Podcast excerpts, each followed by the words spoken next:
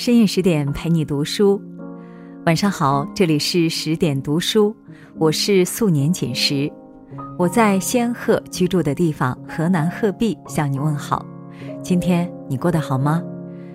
想必大家对徐志摩和陆小曼的爱情故事都已经熟知了。那今天呢，我们来讲一讲王庚和陆小曼。作者是蝶梦依依。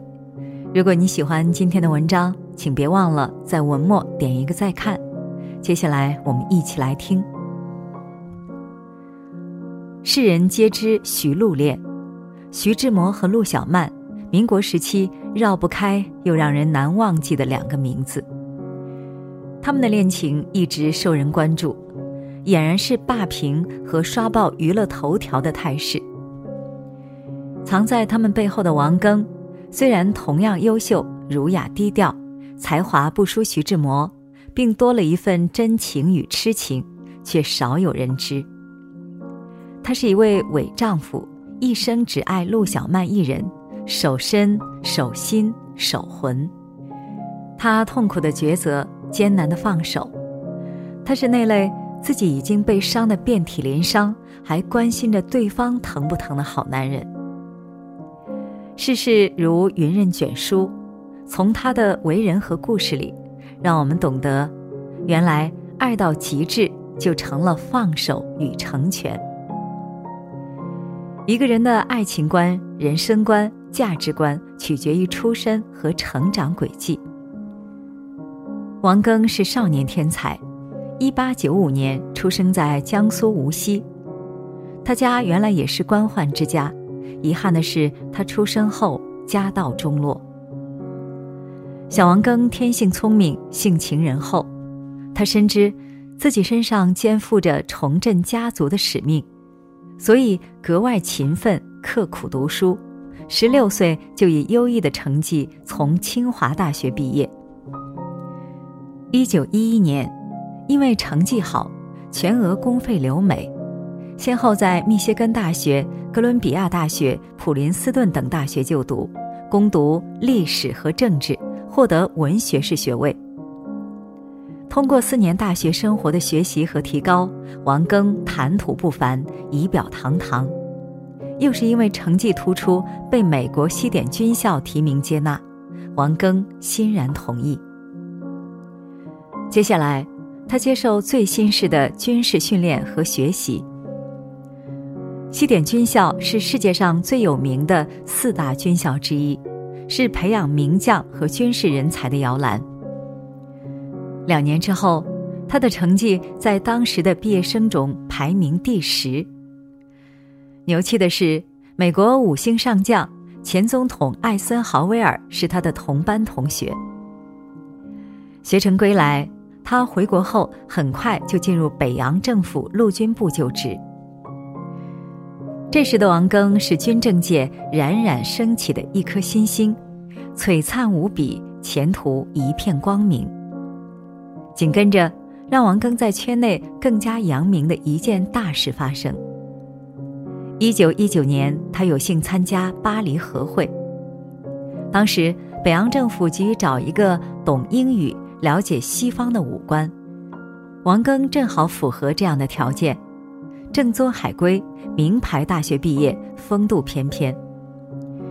王庚以上校武官兼外交部翻译的身份，跟随着外交部陆征祥、顾维钧等人一起参会，凭借出色的表现，赢得了国内外的一致称赞。在这期间，还有一大收获，他与梁启超相遇，梁启超非常赏识他，收他为徒，一切。都顺风顺水。王庚是不可多得的文武全才，既有武将的英武，又有文人的清雅。他工作勤勉，行事持重沉稳，为人仗义宽容，性情品行都是万里挑一的精英。优秀的人自带光环，走到哪里都引人注目。这样的青年才俊，妥妥的潜力股。一时成为京城名媛们选婿的目标。家有梧桐，引来凤凰，炙手可热的他自然是不愁娶的。他被财政部司长陆定相中，有仿古却凭重选的意味。他认定王庚就是陆家的成龙家婿。他们的婚姻由陆家父母安排，从订婚到结婚只用了不到一个月的时间。陆定主动出击，把十九岁的女儿小曼许配给二十七岁的王庚。英雄美人的完美结合，实在艳羡旁人。这是上流社会的一场盛大婚礼。一九二二年，婚礼在北京金鱼胡同的海军联欢社举行，大半个北京城的达官显贵都亲临现场祝贺。伴娘阵容强大。有曹汝霖的女儿、张宗祥的女儿、叶公绰的女儿、赵春年的女儿，清一色的名门闺秀，还有几位英国小姐，场面宏大，高朋满座。在赞美和祝福声中，陆小曼风光的成为上校夫人。陆父着急嫁女，是因为追求小曼的人太多，小曼又善于交际，也许父母除了骄傲。还有点担忧吧。小曼是父母唯一幸存的孩子，从小粉雕玉琢、古灵精怪，备受父母宠爱，要星星不给月亮。陆定是晚清举人，毕业于日本早稻田大学，是首相伊藤博文的得意门生。归国后，在民国政府财政部任职，是中华储蓄银行的主要创办人。夫人吴曼华也是出身名门，并擅长书画。家境优渥，小曼能受到良好优质的教育，系统的知识了熟于心外，弹钢琴、画油画的天分极高，对舞蹈和昆曲更是热衷。长到十五岁时，他被送到了北京圣心学堂读书，专修英语和法语。因多才多艺、美貌婀娜，是学校里的校园皇后。一九二零年，外交总长顾维钧要圣心学堂推荐一名精通英语和法语、长相姣好的姑娘，去外交部做接待外国使者的工作。十七岁的陆小曼成为首选。陆小曼经常被邀请去参加外交部举办的舞会，接待外宾，担任口语翻译。杨绰约之丽姿，怀婉娩之柔情。每次只要是小曼跳舞，翩若惊鸿，倾倒众生。那是小曼最风光无限、惊艳世人的岁月。她的名气和才气和当时上海的名媛唐英比肩，被赞南唐北陆。《光阴似水，待你如初》中说，她是一树海棠，其间的妩媚妖娆。无人相争，无人可争。胡适这样妙玉佳人，陆小曼是北京城一道不可不看的风景。一个政界新星，一个显门名书，长相、才学、名气，怎么看都是绝配。豪华的外表是给别人看的，但细碎的日子是两人过的，他们的婚姻还真出了问题。爱的城池需要两个人来守，当事人中一方想出城，外面还有人接应，于是这座城摇摇欲坠。王庚是典型的工作狂，刻板严肃，一丝不苟。他的时间观念特别强，一心追求事业上的最大成功，经常早出晚归，所以陪伴小曼的时间越来越少。一九二四年底。王庚被调任哈尔滨警察厅当厅长，责任在肩，更忙了。在他的心里，能给心爱的人提供锦衣玉食就是爱情。他努力给小曼制造富贵窝。他是实干型，甜言蜜语少的可怜。小曼是感情丰富、追求浪漫的人，喜欢闲散自由，喜欢歌舞升平、灯红酒绿。她希望自己被宠被哄。从王庚那里得到的爱不激烈不狂热，更像兄长对小妹的关爱，这不是他想要的。王庚非常爱她，想让娇妻快乐起来，就想了个自己觉得不错的办法。也正是这个决定，把两人的婚姻推向了万劫不复。小曼在哈尔滨住不习惯，执意要回北京。她心里虽然不舍，也没阻拦。她的朋友很多，小曼是文艺范儿。她写信让好友张新海、胡适等来照顾小曼，自己频繁两地跑。小曼回到北京，如鱼得水的洒脱。和徐志摩相识还是王庚介绍的。王庚和徐志摩都是新月社里的成员。有一次拍戏缺少女主角，王庚就推荐妻子小曼来演，也是为让她开心。此后，徐志摩成了王家的常客。徐志摩处于感情空白期，和妻子离婚后求爱又被林徽因拒绝。对于朋友的造访。王庚没多想，自己忙就让小曼陪徐志摩。有时小曼想出去玩，他让徐志摩相陪。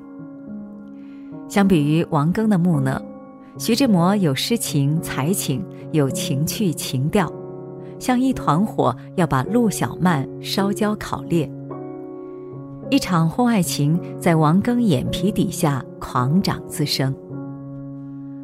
两个寂寞的人。两颗孤独的心，是上天的缘，也是命里的劫，碰撞在一起，电闪雷鸣。徐志摩说：“他一双眼睛也在说话，晴光里荡起心泉的秘密。”徐志摩的诗情纵容了小曼的妖媚，让他骨子里叛逆的血得以尽情流淌。郁达夫曾评。忠厚柔艳的陆小曼，热情诚挚的徐志摩，愈合在一道，自然要急放火花，烧成一片。离经叛道的爱，热烈而艰难，阻力重重。他们爱得死去活来，王庚简直成了众人的笑柄。他气愤又无辜，最后选择放手，这和一场鸿门宴有关。徐志摩为了达到目的，绞尽脑汁，他的苦衷和刘海粟诉说，并恳求他给当说客。刘海粟也曾是包办婚姻，最后离婚成功。徐志摩拜庙门还真拜对了，刘海粟爽快答应。一九二五年九月，在上海有名的功德林餐厅，刘海粟邀请了多人吃饭。王庚和徐志摩在这里相见，外人都觉得尴尬。王庚的目光坦然无所畏惧，很绅士的主动和徐志摩握手。徐的眼神慌张、闪烁、游离。王庚因为心里还爱着陆小曼，以为这些人是来劝和的。接下来剧情逆转，刘海粟现身说法，侃侃而谈。大谈自由恋爱的好处，痛诉封建包办婚姻。面对一群朋友的高谈阔论、随声附和，王庚感到很大的压力，但是始终保持着涵养和微笑。刘海粟越说越亢奋，王庚早就听出了弦外之音，耐心等着刘海粟讲完话之后，王庚起身说。愿我们都为自己创造幸福，并且为别人幸福干杯。借故有公事和小曼母女道别离开。宴会之后的两个月，王庚终于同意了离婚。他对小曼说：“我是爱你的，但是我平时对你不够关心，这是我的性格所决定的。你和志摩都是艺术型的人物，一定能意气相投。”我祝福你和志摩以后能得到幸福。小曼泪雨滂沱，大概愧疚、感动、心酸、欣喜都有吧。她对王庚有感情，没爱情。接下来，王庚做出了更大度的一件事，在他们的婚礼上，他还派人送去了丰厚的礼物。一个心里装满爱的人。没有空余去恨。王庚对任何人都坦诚相待，对任何事都问心无愧，他是三省吾身的大好人。他曾对小曼发过一次大脾气，小曼事后气得犯胃病，他又心疼的在床边守候，自责自己的鲁莽。小曼和徐志摩结合后，没说过王庚的一句坏话，这才是夫妻一场最良好的典范。有人笑他引狼入室，有人贬他愚钝之极，这些都有些偏颇。他是大度和爱的刻骨。有人爱到天崩地裂，就要有人甘愿成全。如果徐禄恋让人羡慕，还打着反封建的幌子，可是陆小曼嫁给王庚已经十九岁，当时也是高高兴兴的出嫁。王庚爱陆小曼。一点假都不掺。他曾郑重告诫徐志摩，如果敢对小曼不好，三心两意，他会用最激烈的手段解决。说这话可不是狂妄，凭的是一个警察厅长的权力和身手。有些人在生活里告别，却在记忆里扎根。陆小曼毅然离开，并瞒着王庚把孩子打掉。为了投身新怀抱，够狠也够绝。小曼的美好，王庚铭记一生。曾经沧海难为水，除却巫山不是云。和小曼离婚后，他终身未娶。时光深处的优雅中有句话说：“人生就是这样，有时候你往后退一步，只不过是为了成全别人。”无意之中，却成全了自己的碧海蓝天。王庚的碧海蓝天是人性的美好，精神的纯净。肯放手，说说简单，血气方刚的年轻人做到有多难？在现实的生活中，有多少对夫妻翻脸无情、对簿公堂，甚至不惜一切代价要置对方于死地？陆小曼是幸运的。她遇到了王庚，王庚也是幸运的，他曾是陆小曼的丈夫。他愿意守着这一份情，有生到死。物换星移几度秋，愿世间的夫妻牵了手的手，来生一起走，放手成全的爱，爱到刻骨与永远。好了，今天的文章我们就分享完了。更多美文，请继续关注十点读书，也欢迎把我们推荐给你的朋友和家人，让我们在阅读里遇见更好的自己。今晚就是这样，祝你晚安，做个好梦。